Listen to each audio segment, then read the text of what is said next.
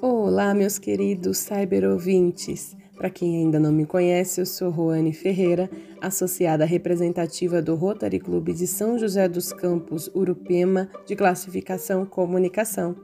Sejam muito bem-vindos ao nosso segundo episódio desse podcast maravilhoso que foi criado como ação para divulgar a campanha End Polio Now. Essa campanha do Rotary visa incentivar a vacinação contra a poliomielite nesse mês de outubro. E para a gente conversar um pouquinho mais sobre a polio, nós convidamos a doutora Ana Carolina Leite Hernandes, que é diretora técnica e científica da Clínica Imunocare de São José dos Campos e membro da Sociedade Brasileira de Imunizações. Doutora, a senhora já falou no nosso primeiro episódio algumas informações importantíssimas sobre a polio, né, o nome, de onde vem. Na verdade, o que eu queria entender agora que a gente estava conversando aqui é onde começou isso, como surgiu a, a, o vírus, tudo, toda essa questão de, da doença, é, do, das pessoas pegarem e transmitirem, como que isso aconteceu? Oi, Ruane, oi aos nossos ouvintes.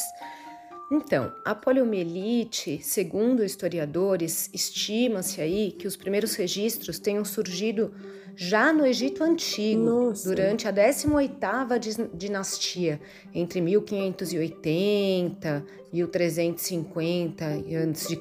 Isso é antigo, gente. No entanto, ela foi reconhecida pela primeira vez como uma condição distinta, né, como uma doença, por Jacob Heine, só em 1840. Uhum.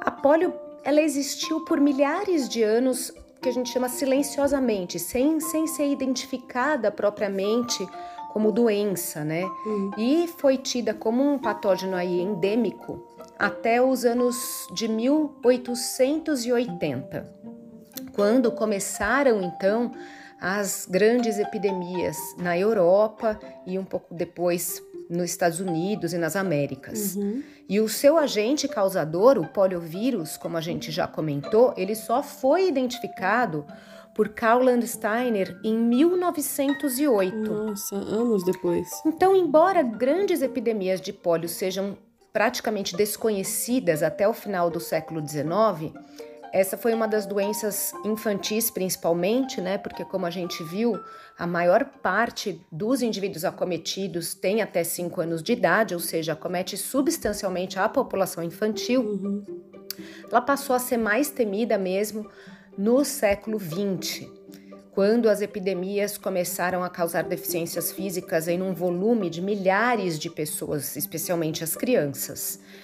É, a doutora tava me falando aqui, gente. Teve até gente famosa que todo mundo conhece que teve a doença, que sofreu, né? Pessoas históricas, né, doutora? Qual um exemplo aí de pessoa histórica? Uma das pessoas aí, das celebridades, enfim, acometidas pela paralisia infantil foi justamente o presidente, ex-presidente dos Estados Unidos, Franklin Roosevelt, que foi acometido, na verdade, pela poliomielite já aos 39 anos não foi na infância. Olha isso. E ficou parcialmente paralisado.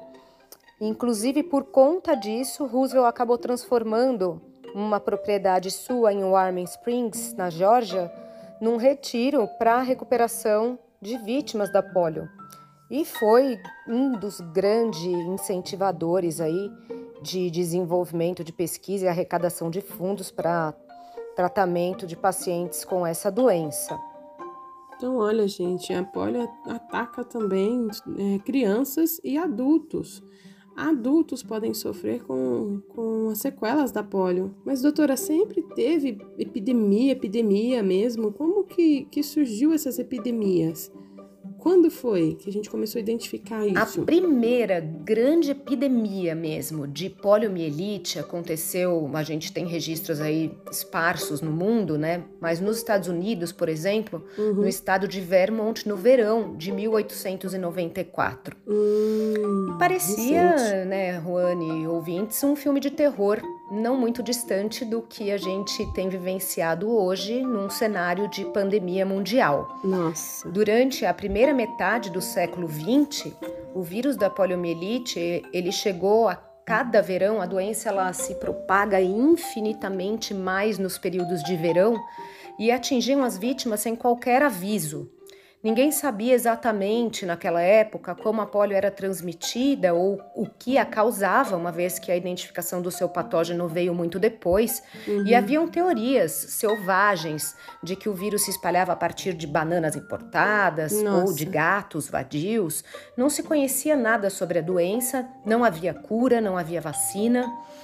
E por volta de 1910, grande parte do mundo experimentou um aumento dramático dos casos de poliomielite e as epidemias realmente começaram a se tornar eventos comuns, uhum. especialmente, como a gente falou, nos meses de verão. Doutora, eu vou só interromper a senhora um pouquinho, porque assim, eu não quero que a doutora fale de cura nesse momento, doutora. Nós vamos falar no nosso próximo episódio. Se você quer saber como começou essa batalha, essa luta corrida para conseguir encontrar a cura da poliomielite, assista o nosso próximo episódio que a gente vai falar mais sobre isso, tá bom?